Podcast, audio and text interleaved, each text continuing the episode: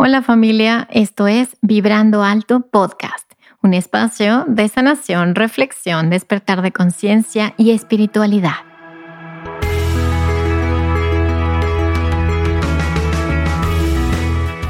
Yo soy Verónica Fuentes y soy autora, sanadora, terapeuta, madre y un ser de luz que como tú vino a experimentar en este planeta Tierra.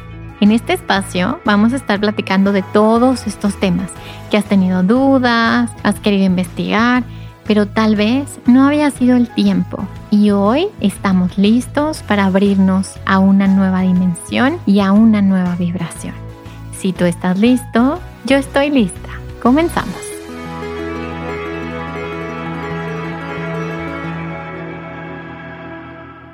Hola, hola, ¿cómo están? Bienvenidos a un episodio más de Vibrando Alto Podcast y con invitada, pues, estelar, invitada increíblemente, estoy increíblemente feliz de tenerte aquí, María Elena, y, y, del tema que vamos a platicar hoy, que creo que, que va a ser de interés de todos los que nos están escuchando. Entonces, bueno, bienvenida, María Elena, a este espacio, gracias por estar aquí.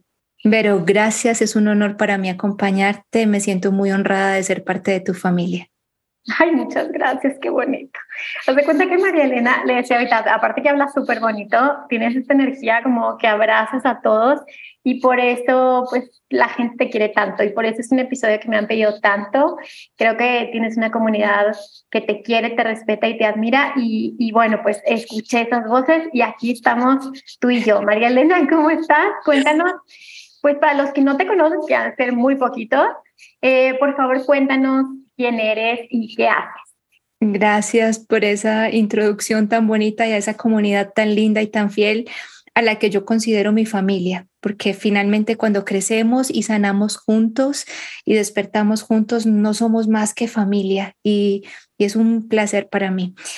Soy psicóloga de profesión, pero más allá de eso, soy un alma que encontró su propósito, recordó cuál era su propósito y su propósito es acompañar a otros a recordar que son Dios en esencia, que son chispa divina y sé que estoy aquí en este planeta para acompañar a otros a retomar la soberanía de su existencia. Solo cuando nos hacemos responsables de nuestra existencia y generamos valor para nuestra vida, estamos en capacidad de sumar valor a la vida de los demás.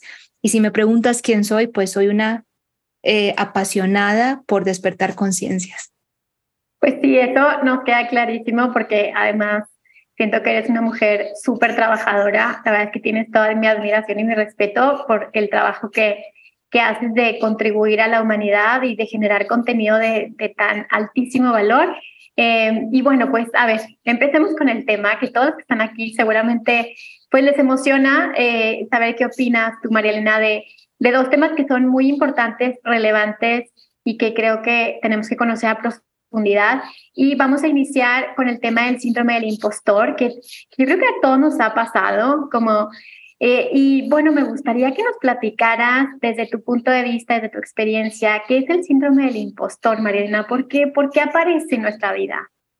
Muy bien, vamos a hablarlo desde dos visiones. La primera vertiente es desde la psicología, donde básicamente estamos hablando de un proceso en el que dudamos de nuestras capacidades o nuestros resultados y atribuimos mediante sesgos cognitivos a factores mágicos o a la suerte cualquier logro. Es una forma de, de meritar nuestras capacidades. Pero desde el punto de vista espiritual, a mí me gusta decir que el síndrome del impostor es la forma en la que nuestro ego, que no es nuestra mente ni egocentrismo, sino el personaje que creamos para sobrevivir en esta existencia, es la forma en la que nuestro ego intenta opacar nuestro brillo divino. Entonces podemos interpretarlo desde dos miradas. Desde nuestro... Mm, nuestro análisis psicológico como una tendencia a minimizar nuestros logros, a dudar de nuestras capacidades y todo surge de la falta de confianza y autovalía. Y desde la parte espiritual es como esa piedrita en el zapato que aquel personaje que no somos, pero que cree que tiene el control de nuestra existencia y que se construyó como fuente de nuestras experiencias desde que éramos niños, intenta eh, esa forma en la que ese personaje intenta opacar nuestro brillo para que no reconozcamos que somos Dios en esencia y que podemos hacer cosas buenas por nosotros y por los demás. Lo definiste súper bien. A ver, quiero, quiero hacer hincapié en algo. Creo que Marilena tiene algo que es único y que admiro y valoro, y que es eh, que puedes explicar desde dos vertientes, tanto espiritual como psicológicamente, un fenómeno y que al final es completamente complementario, o sea, no hay ninguna contradicción en ninguna. Entonces, a ver, hablemos lo primero desde el punto de vista psicológico y eh, esto lo realizamos de manera automática, inconsciente, eh, ¿Cómo funciona esto desde el punto de vista psicológico? Ahorita hablamos desde el punto de vista espiritual. Claro que sí, vamos desde el punto psicológico. Entonces, partimos de nuestras experiencias primarias y nos vamos a nuestra niñez y nos preguntamos qué es lo que aprendimos desde pequeños. Muchos de nosotros aprendió la primera alternativa y es, mientras yo más me exijo, mientras yo no me conformo, mientras yo soy más perfeccionista, más van a ser mis esfuerzos por alcanzar mejores resultados. Entonces, desde ahí tenemos la siguiente alternativa. Alcancé en un examen una buena nota, pero yo mismo, bien sea por lo que aprendí de mis padres, por lo que me refuerza mi entorno, por mi estructura de personalidad, empiezo a decir, pero esto no es suficiente, pude haberlo hecho mejor. Entonces voy empezando a castigar mis logros y en lugar de reconocerlos, lo que estoy diciendo es, cada vez que tengo un logro lo minimizo y eso me lleva a esforzarme más. Al final es un proceso donde la inconformidad, el juicio constante y el deseo de querer superar resultan algo agobiante, porque nada es suficiente, no estoy lleno, no me satisface. Entonces, creo que la mejor forma de lograr mi mejor versión es dándome duro, como decimos, dándome látigo. Entonces, desde ahí He tenido, por ejemplo, pacientes o consultantes o estudiantes, Vero, que atribuyen incluso pasar un proceso de selección muy arduo, como, bueno, espérate, pasaste las pruebas técnicas, las pruebas de conocimiento, pasaste y aprobaste las entrevistas de selección y me dicen, no, pero es que eso fue buena suerte.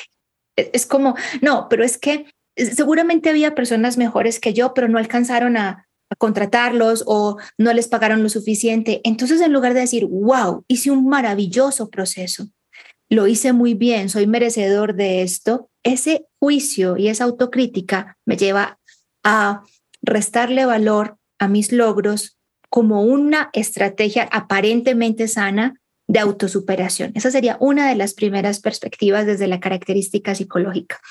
Otra está eh, ligada al juicio y al castigo, que ya no, no es de la mano de realmente lo hice bien, pero no me lo valoro, sino que realmente pongo más énfasis en todo aquello que no hago bien. Y todos los seres humanos, Vero, todos tenemos cosas en las que somos muy buenas y otros en las que no.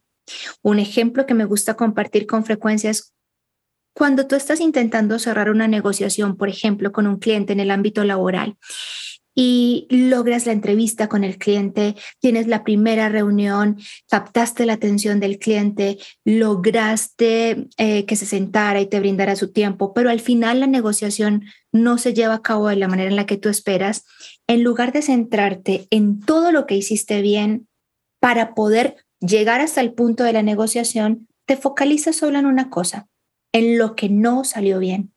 Te centras en, pero no logré la negociación entonces, la diferencia entre el primer escenario y el segundo es que en el primer escenario hago bien las cosas, pero no las valoro. Siempre digo que pude haberlas hecho mejor y en consecuencia lo que hago es que no soy conforme con nada, no me siento satisfecho, mm, me estoy exigiendo y exigiendo mucho y eso me lleva al síndrome de impostor, ya vamos a ver cómo.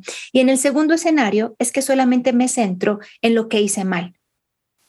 en la primera lo que hice bien no es suficiente y en la segunda ni siquiera miro lo que hice bien, me centro en lo que hice mal. Al final, cuando ya tengo que enfrentar un proyecto, un emprendimiento, una iniciativa, si estoy parado desde cualquiera de estas dos posiciones, el síndrome de impostor va a estar presente porque me va a hacer sentir incapaz. Por un lado, si estoy emprendiendo y tengo tres clientes en la primera semana, mi mente desde la primera posición de que nada es suficiente me va a hacer sentir como el síndrome de impostor, pero esto es muy poco, me va a llevar a compararme. Pero fulanito tiene 20 clientes, yo solamente tengo tres. No va a reconocer lo que hizo, sino que lo que hizo lo va a ver como algo pequeño, que carece de valor, lo va a hacerse sentir inseguro.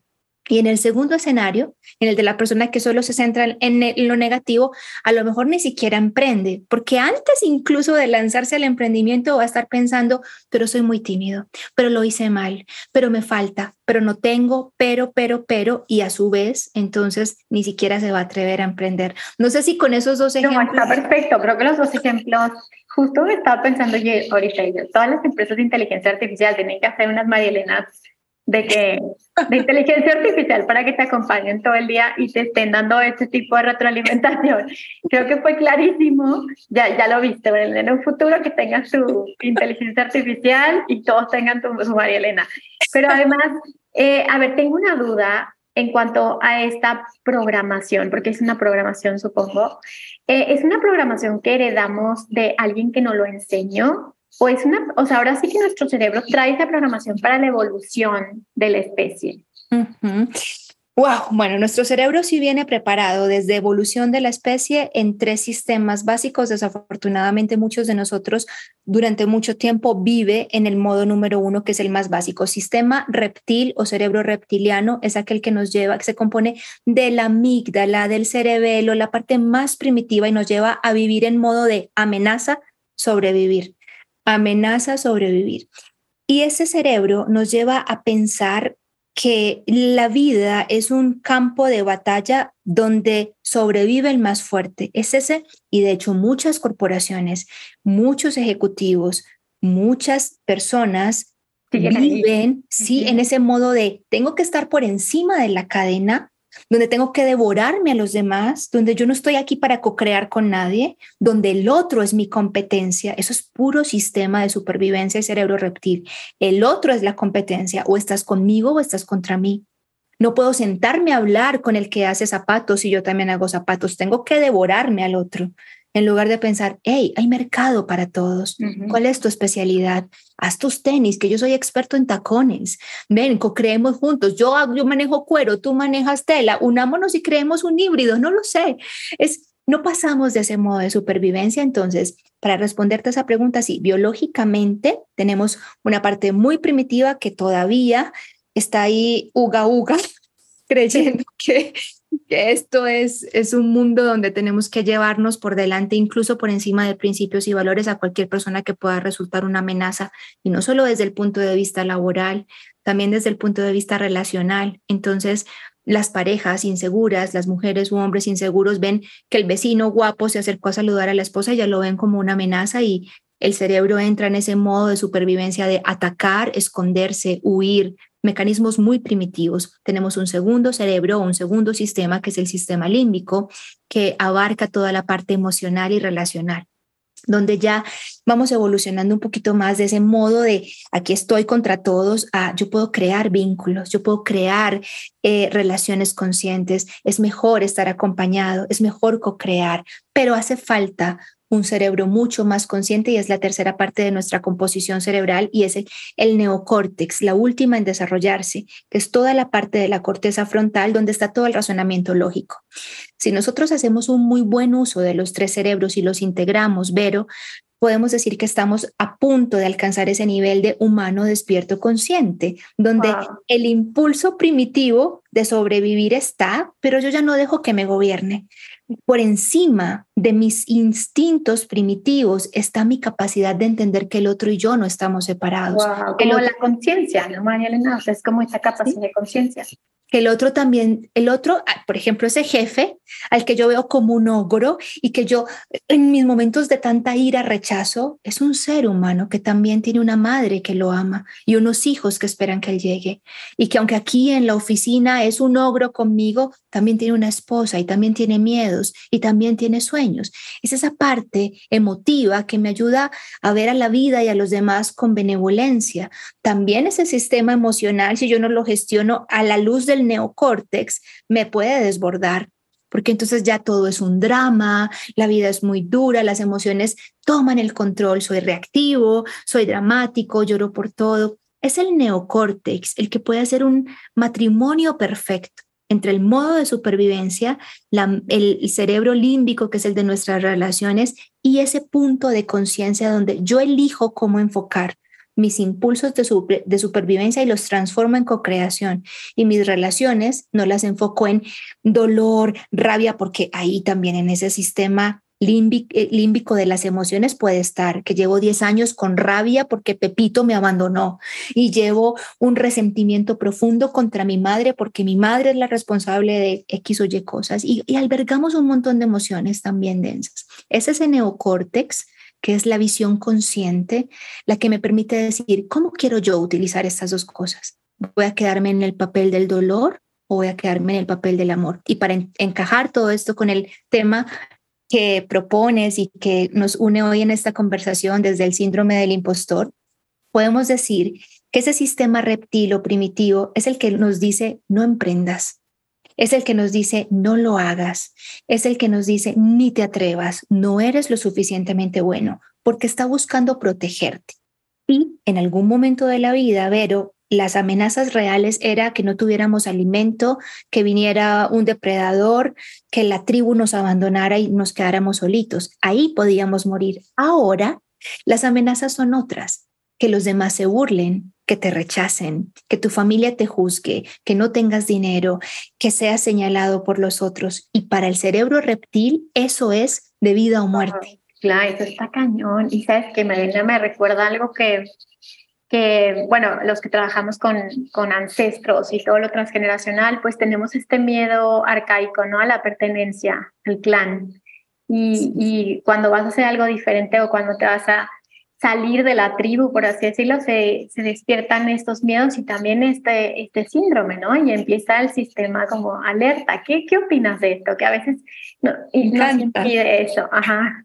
Me encanta porque, bueno, ya lo acabamos de ver desde la neuro y desde la psicología, ahora vamos a verlo desde la espiritualidad. Claro, claro. Me encanta que tú sabes que me apasiona y son esos hilos energéticos que están ahí diciéndonos que tenemos información. Y ojo, esto es importante, no solo romper el vínculo de yo voy a ser diferente, eso ya genera para el sistema...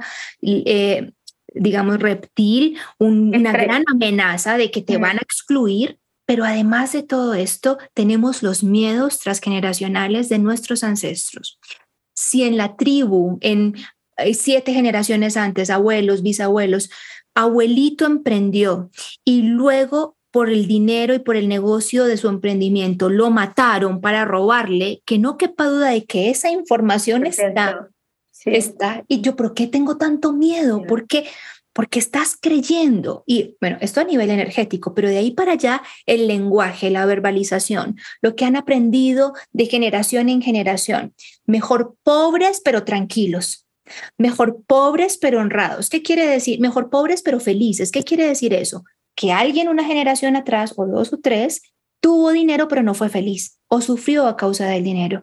Mejor pobres pero honrados. ¿Qué quiere decir este decreto? Que alguien en la familia consiguió dinero de forma deshonesta y deshonró el clan. Entonces, mucha, hay que tener mucho cuidado con toda esa información que nos cuenta el clan sobre, sobre todo, y hablo del emprendimiento, pero porque el síndrome de impostor casi siempre se hace presente cuando yo tengo que mostrarme al mundo y casi siempre cuando me quiero mostrar al mundo es cuando quiero poner al servicio de otros mis dones y talentos. ¡Wow! Yo, wow. A ver, María Belén, es que podría platicar cinco horas, pero bueno, no tenemos tanto tiempo. Entonces, vámonos al siguiente punto que está obviamente conectado y es desde el punto de vista espiritual, que tú y yo sabemos que somos dioses, creadores, que tú y yo sabemos que estamos programados. ¿De qué nos sirve el síndrome del impostor? O sea, es como nosotros lo creamos, fue creado, nos manipularon. O sea, ¿de dónde viene esta vocecita que nos está, dice y dice todo el tiempo que no podemos y que no merecemos? ¿De dónde viene y para qué nos sirve esto? Sí, muy mística. Mm, respuesta muy, muy mística. Sí fue creado. Es un programa que no es, no es innato en el ser humano y esto, bueno, ya se pone un poquito místico, pero pero es el podcast para eso. Sí, como dice por ahí un gran maestro, el que tiene ojos que vea y el que pueda oír que escuche. Y, bueno, nada, para el que resuene con esto, sí, es, si bien es cierto que genéticamente tenemos tres tipos de cerebros, el programa miedo, el programa competencia, es un programa diseñado por el sistema, por la Matrix, porque para que pueda existir un sistema y entendamos como Matrix, todo es una gran matriz, no la matriz, todos hacemos parte de una gran matriz entendida la matriz como ese gran tejido y entramado de energía donde cada una de las versiones de los fractales de Dios se entrelaza y co-crea para que el gran Padre, Madre, Creador se expanda. Eso es una matriz y todos hacemos parte de esa matriz. Cuando hablo de la matrix con X, hablo de un programa eh, de sistema de control en el cual se mueve el planeta Tierra y que abarca procesos como la educación, el sistema político, el sistema socioeconómico, el sistema de salud y el sistema educativo. ¿Qué es lo que ocurre? Para que unos cuantos permanezcan en el poder, se requiere que haya muchas personas que sigan y que alimenten a esas personas en el poder. Siempre utilizo la misma analogía, pero es que no puedo hallar una mejor y es vero. Y oyentes, para que exista un rey, tiene que existir un reino que gobernar. Si yo llego hoy y digo, yo soy el rey y me pongo la corona, pero nadie me sigue, ¿de qué soy el rey? De nada, ni de nadie. Para que haya un rey tienen que existir súbditos. Entonces, nos han hecho creer que lo que otorga el poder es la corona. No, lo que otorga poder es las personas que siguen aquel que lleva la corona. Si lleva la corona pero nadie lo sigue, no es rey de nada. Entonces, es importante que entendamos que nosotros no necesitamos al sistema, que es el sistema el que nos necesita. Y en consecuencia, para contestar esa pregunta tan importante de dónde surge el síndrome del, impostor, un sistema que tiene personas que dudan de sí mismas, que no reconocen sus capacidades, que temen emprender, que no se atreven a mostrar toda su luz al mundo, es un sistema feliz, porque las personas que son su materia prima, los que alimentan y nutren el sistema, son absolutamente manejables. Están en el programa miedo, creen que necesitan al sistema para poder sobrevivir. Si no encajan, si no son aceptados, si no trabajan en esta empresa, si no compran estos artículos, no son valiosos. Si no viven en esta, en esta hueso, en este, no sé cómo decirlo, cárcel de cemento, en esta, hueso es una expresión muy colombiana, lo que llamamos algo como muy desastroso, algo como si no viven una vida de tensión, dolor, tristeza, entonces no son seres útiles para el sistema. El sistema prefiere personas infelices que sean manejables a personas conscientes y despiertas. Entonces ese síndrome del impostor es el fruto de un sistema, por ejemplo, para poner solo un pequeño ejemplo sobre la mesa, de un sistema educativo que nunca te enseñó a identificar tus dones y talentos, sino a encajar y que incluso castigaba que tú fueses diferente. Si tú eras niño y querías, y había niñas en el salón, y había un grupo de baile, y tú como niño querías bailar con las niñas castigado, no tuve a jugar fútbol. Si tú no sacabas buenas notas en matemáticas, eras de los peores en el salón. Aunque fueras excelente, creativo y maravilloso en artes plásticas, no, los más importantes y los mejores estudiantes eran los de matemáticas. Y cuando no sabías matemáticas, tus padres, en lugar de potenciar tus talentos y dones de arte, te encasillaban en ponerte un profesor de matemáticas porque tenías que ser como el resto del sistema. Entonces, desde ahí, desde muy chiquititos, aprendimos a dudar de nuestras capacidades, sumado a todo lo que ya vimos, al sistema de refuerzo-castigo, donde aprendo ni siquiera a ver mis dones o donde aprendo a dudar de cualquier cosa que logro. Wow, pues sí, eso está muy cañón. y bueno, y ahora, y conectándolo con esto de los miedos, Marilena, pues obviamente tienen el mismo tinte, ¿no? Como esta misma energía. Pero cuéntame, eh, para ti, ¿qué representa el miedo? Y dime si tú el miedo también te ha servido como un impulso, cómo has resignificado también el miedo, ¿no? Coméntame estos dos puntos. Muy bien. Lo voy a enlazar con la pregunta que me hiciste hace un minuto porque creo que podemos darle continuidad a la idea. y tú te preguntabas de dónde surgía el síndrome, si era algo como que nos habían puesto y para qué servía también a nivel espiritual. Y creo que podemos unirlo en esta respuesta del miedo. Y es que a nivel espiritual, por fortuna, dentro de este universo, todo tiene un propósito cuando nosotros queremos verlo así. Entonces ese síndrome de impostor podemos decir que también tiene un gran propósito y es un propósito muy lindo. Ese síndrome del impostor es como un velo que nos han puesto para reconocer que somos capaces, para no temerle al hecho de que habrá siempre personas que nos desaprueben. Y es un sesgo cognitivo muy interesante, Vero, y uno de los miedos, para encajarlo, uno de los miedos más grandes de los seres humanos no nos atrevemos a hacer cosas o sentimos cuando lo estamos haciendo que soy un impostor, que en realidad no lo estoy haciendo bien, que estoy fingiendo, que estoy siendo un farsante, que estoy quedando mal, que estoy haciendo el ridículo, porque alguna o varias personas desaprueban nuestra iniciativa. Y es una creencia muy infantil, y lo digo con respeto y amor porque yo también he estado ahí, esperar que a todo el mundo le agrade bien, claro. lo que nosotros hacemos. No tiene, a ver, yo siempre digo esto, somos más de casi 8 mil millones de habitantes en el planeta. Entonces piensa, ¿cuántas personas pueden estar ofreciendo lo mismo que tú? Ejemplo, ¿cuántas personas, Vero, hacen podcast? Y si tú te pones a pensar, si hay, no sé, mil, dos mil, quinientas mil personas haciendo podcast, si todas lo hicieran de la misma manera, no tendría ningún sentido. Lo que hace maravilloso el proceso es que tú, Vero, le pones tu sello único, tus temas únicos, tu visión única, tu energía única. Eso hace que de los 8 mil millones de habitantes del planeta, algunos resonemos con tu contenido y que otros no, por fortuna. Gracias a que otros no resuenan con tu contenido, es que otras personas que se dedican a hacer podcast van a tener audiencia es verlo desde la perspectiva de qué bendición que yo no le guste a todo el mundo. también le genera oportunidad de empleo a los demás y de servicio a los demás. Y, para, y para enlazar el miedo, Vero, entonces cuando venzo ese velo y me lo quito de los ojos, digamos que el alma está ascendiendo en su proceso evolutivo. No hay mucho mérito si no hay algún reto. Yo siempre digo, hombre, yo soy una persona muy feliz, lo cual es maravilloso, pero ¿y cuál es? ¿Y puedes ser feliz en medio de una enfermedad? ¿Y puedes ser feliz aunque tu pareja te haya dejado? ¿Y puedes ser feliz aunque tengas dificultades y retos? Si la respuesta es sí, ahí está el verdadero mérito. Entonces, yo soy muy espiritual, muy bien, ¿Has descubierto tus dones y talentos? Sí. ¿Has vencido tus miedos a mostrar esos dones y talentos? Sí. ¿Has atravesado la incomodidad de recibir el rechazo y la desaprobación de otros? Sí. ¿Has vencido el síndrome del impostor? Y eso significa que a nivel de alma has atravesado la incomodidad que finalmente es lo que te lleva a despertar. Todo gran logro conlleva una renuncia una, y una incomodidad. No hay ningún cambio que se produzca sin que hayamos atravesado fricción.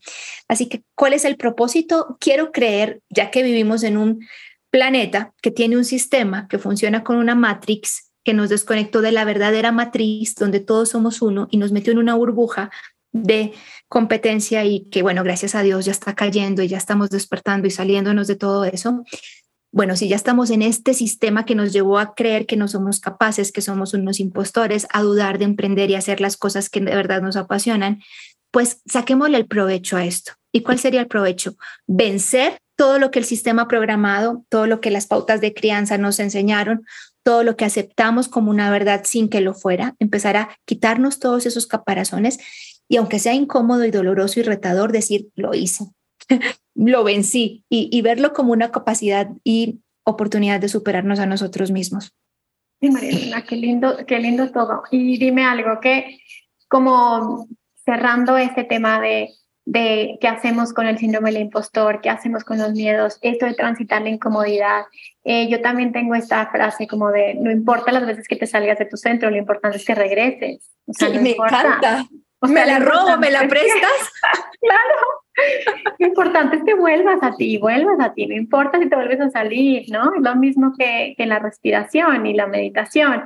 Y también esta otra frase, ¿no? Como del a veces, ¿no? Porque a veces nos encasillamos con, es que soy muy espiritual, a veces, a veces soy espiritual, a veces no, a, veces soy de seria, a veces eres chistosa, a veces eres todo, ¿no? Y eso también te relaja. Y bueno, para cerrar esto, Marilena, dime, ¿Qué herramientas? Le, obviamente compartes muchísimas en, todo tu contenido que das, pero ¿qué herramientas prácticas podrías compartirle a la audiencia de cómo poder vencer tanto el síndrome del impostor como los miedos? Muy bien. Lo primero es que el miedo es un compañero de viaje incómodo, pero permanente. El miedo no desaparece, señoras y señores, y cuando ya entendemos que es un visitante que de vez en cuando estará tocando nuestra puerta, como ese vendedor incómodo que el domingo en la mañana, cuando estás profundo y quieres dormir esta tarde, llega y te toca la puerta o te llaman a decirte el nuevo plan de telefonía móvil y tú, pero ¿por qué me llamaron en este momento? seguirá apareciendo y lo que podemos hacer con el miedo es hacerlo parte de nuestra vida. Mientras más luchemos contra él, más incómoda se vuelve la situación. Comprender que así como tienes un cuerpo físico, pues eh, por mucho que te cuides, por mucho que eh, te ames, va a llegar un momento en el que alguna enfermedad te va a dar, por temas emocionales, por lo que sea, por mucho que ames esta vida, te vas a morir. Entonces, por muy espiritual que sea y mucho que hayas trabajado en ti, vas a tener miedos. Y es hacer las paces con esa idea ya es súper liberador. Entonces, es un compañero incómodo, pero que va a seguir viniendo. ¿Qué voy a hacer con ese compañero incómodo? No lo voy a dejar detrás de mí. No lo voy a decir, no lo quiero ver. Tengo miedo a emprender, pero no quiero mirarlo. ¿Por qué? Porque ese compañero detrás te va a alar, va a coartar tus pasos, va a hacerte contrapeso. Mientras más te niegues a verlo, él más va a llamar la atención y se va a hacer más fuerte. Tampoco lo pongas delante, porque si lo pones delante tuyo no te va a dejar avanzar. Vas a estar luchando todo el tiempo contra una barrera que no te permite. Lo mejor es, hazte amigo del miedo. Tómalo de la manito y dile, vente para acá Ven a mi ladito, vamos junticos. Eres incómodo, eres feito, no me gusta mucho verte, pero quiero que sepas que contigo o sin ti voy a avanzar. Así que es mejor que lo hagamos juntos. Entonces, haz las paces con tu miedo y en lugar de batallar con él, pregúntale qué te ha venido a mostrar. La sanación y la transformación del miedo empiezan cuando yo le doy sentido y es, tengo miedo a hacer esto. ¿Cuál es el miedo? No, a veces no nos preguntamos eso, Vero. Es como, creo, no es que tengo miedo a emprender y lo dejamos ahí. Pero espérate, el miedo a emprender tiene 20 mil matices. Pregúntale qué te ha venido a mostrar. Miedo a emprender porque tengo miedo de perder dinero. Miedo a emprender porque tengo miedo de que se burlen de mí. Miedo a emprender porque tengo miedo de que mi madre me critique. Miedo a emprender porque sé que si emprendo voy a tener recursos económicos, voy a ser libre económicamente y ya no voy a tener excusas para seguir aguantándome un marido con el que no soy feliz y del que dependo económicamente. Hay 20 mil miedos. ¿Cuál es el tuyo? Entonces pregúntale al miedo que me has venido a mostrar y una vez eh, visto esto, pues aprende a caminar con él. Y ya específicamente sobre el síndrome del impostor y el emprendimiento, es reconocer varias cosas. Ahora, emprendimiento no siempre significa, la gente lo asocia a montar un negocio o tener una empresa. No, espérate, si tú quieres postularte para un proyecto en tu empresa, presentarle una iniciativa a su jefe, eso también es emprender, emprender una iniciativa pero a veces no te atreves porque el síndrome de impostor te hace dudar de tu capacidad. Entonces, el primer punto que quiero recomendarles específicamente frente al síndrome de impostor es encuentra tu sueño por las razones que surjan desde tu corazón. Si tú quieres presentar un proyecto en el trabajo, dar a ofrecer tus dones y talentos, emprender un viaje, emprender el proyecto de irte a vivir solo y no te atreves porque te sientes incapaz y dudas, Pregúntate cuáles son las verdaderas razones por las cuales el corazón se siente motivado a esto. Cuando tú encuentras las razones de corazón, tienes muchos más argumentos para vencer las objeciones de la mente.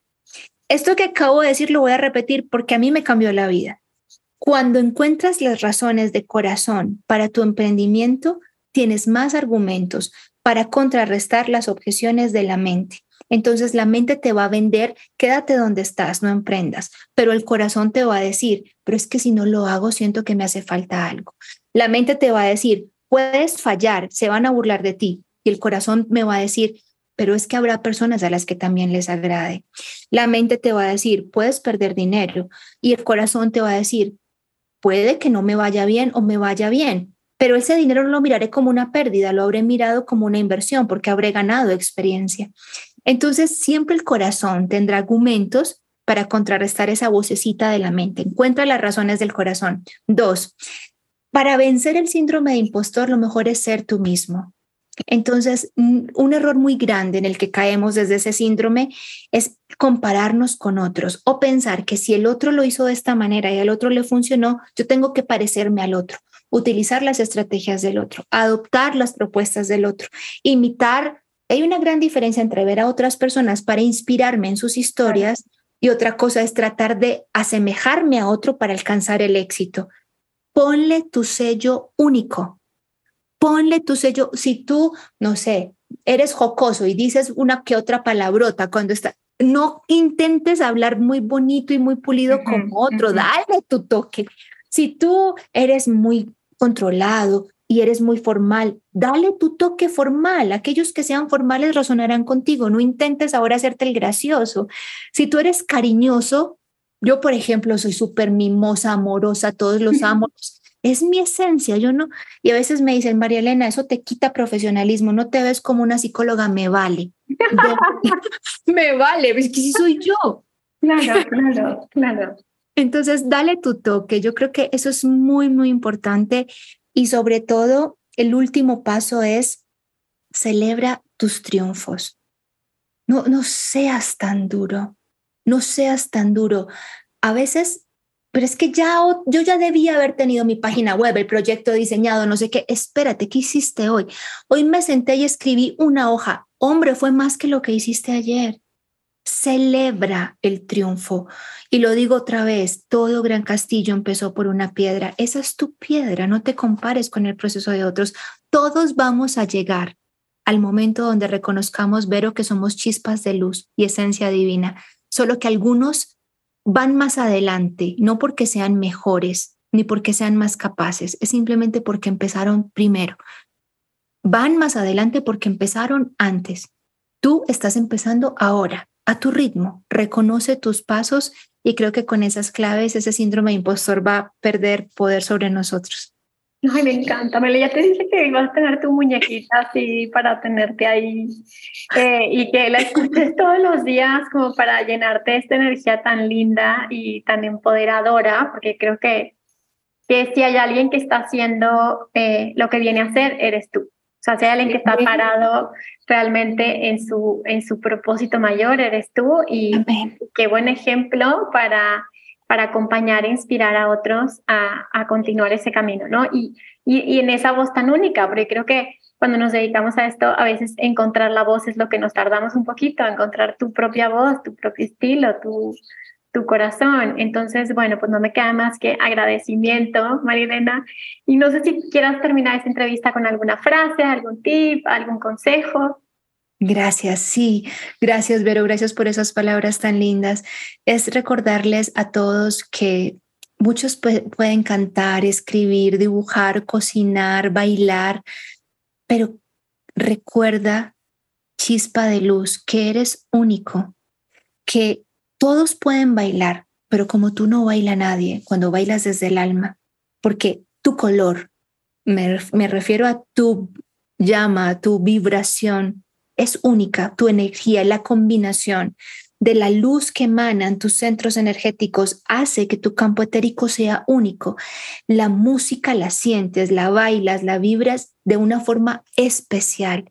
Y ese don, por poner el ejemplo del baile, combinado con tu humor, tu sensibilidad, tu carisma hacen que tu don y tu talento sea único. Aplica para cocinar, escribir, enseñar, para lo que quieran. Porque muchas veces no nos atrevemos y nos sentimos como impostores y nos retraemos cuando pensamos que hay muchas personas haciendo lo mismo. Pero cuando recordamos que hay muchas flores en el campo que son de la misma especie, rosas, azucenas y margaritas y lirios, pero ninguna de ellas deja de florecer por el hecho de que hayan muchas. Es que nos damos cuenta de que cada una de ellas es única y gracias a que cada una de ellas florece, es que nosotros podemos disfrutar de la belleza, del aroma y la esencia de un jardín. Así que florece, florece, semilla divina que estás escuchando esto, que a eso viniste. Qué bonito, pero es que me es como una angelita, de cuenta? Como Sí, o sea, aparte es curioso porque, porque es como, o sea, me, veo, ¿no? En tu espejo que, bueno, yo nací clarividente y así, y luego empecé a estudiar psicología, como que, y empecé a, eh, a interesarme en la investigación y todo. Y, y tuvo al revés, pero igual, o sea, es como, igual, o sea, como eh, prácticamente María está canalizando energía de la más alta vibración, pero además la bajas con una... Eh, impecabilidad, ¿no? Con las palabras correctas y se me hace súper inspirador, no nada más para la comunidad, sino también para mí. Aprecio muchísimo, Marilena, eh, que hayas estado aquí, que me hayas llenado de esta energía. Ya estoy súper inspirada, ya estoy lista para mi segundo libro. Espero que todos los que estén escuchándonos... Lo quiero, lo quiero. Espero que todos los que, los que estén escuchando este episodio estén igual, que ya estén así, ya yendo por su pluma, yendo por sus zapatillas de ballet, eh, inspirados para, para su tiempo divino, porque creo que ya llegó. Amén, amén. Bueno, compártenos, Marina, por favor, eh, pues tus redes sociales están en la descripción del episodio, pero compártenos, por favor, qué estás ofreciendo ahorita, qué cursos, qué diplomados, creo que se van de viaje, cuéntanos todo. Gracias, tengo un equipo de profesionales maravillosas que me acompañan, somos un centro de bienestar emocional. Pueden encontrar sesiones privadas con cada una de ellas en www.marialenavadillo.com, todas entrenadas por mí con esta metodología espiritual y bueno, dispuestas a acompañarlos desde el corazón. Y estoy promocionando un viaje muy especial. Egipto es una tierra mágica que a mí me corrió el velo de forma impresionante. Me ayudó a recordar otros momentos, otros maestros. Ya veo que tienes ahí atrás. Sí, sí, sí. Ah. Egipto fue, wow, Egipto es increíble, es una tierra mágica, es un camino iniciático que voy a hacer de la mano de un maestro al que amo y adoro, se llama Xavier Pedro. Cuando quieras tenerlo en tu programa, me Claro. Y aparte siento que, siento que de, este otro episodio para que nos platiques de tus vidas pasadas en Egipto, pero... Sí, sí, eso sí sería muy místico. Sí, muy, o sea, como llevarlo a otro nivel, pues. Pero bueno, cuéntanos de este viaje tan increíble. Pero nada, este viaje es para almas que estén sintiendo el llamado. Vamos a estar en privado en la gran pirámide en las tres cámaras en privado, tocando, sintiendo la esfinge. Una cosa es ir en plan turista con 100 o 200 personas detrás de la barrera y otra cosa es entrar a estos lugares, solo un grupo de 50, 60 personas, solamente nuestro grupo, hacer un trabajo espiritual en esos lugares de tanto poder. Luego vamos a tomar un crucero por el Nilo, yendo a templos como Luxor, a Philae, a Edfu, que es el templo de Horus. Así que bueno, va a ser un congreso muy interesante. Hay lugares disponibles todavía. Los invito a que vayan a marialenavadillo.com y reserven su lugar, porque bueno, no solamente es un viaje donde vamos a tomarnos la foto, a comer rico y a llevarnos recuerdos y a conocer lugares bonitos, sino donde vamos a hacer un profundo trabajo espiritual. Qué fuerte, siento que van a abrir de que van a hacer contacto y sí, sí. van a portales y así. Sí, sí. Ya se está despidiendo de la Matrix, de que ahí se ven el que quiere a la nueva dimensión. amén, amén, amén. Para eso nací. acompañar este proceso, acompañar este proceso de amo la tierra y yo a veces digo, yo por qué volví a encarnar y digo, bueno, para ofrecí, me, me, ofrecí de voluntaria para venir a acompañar a la tierra en este proceso aquí. de verdad, el trabajo. ¿Por qué otra vez aquí? Que yo aprendí. Tal cual.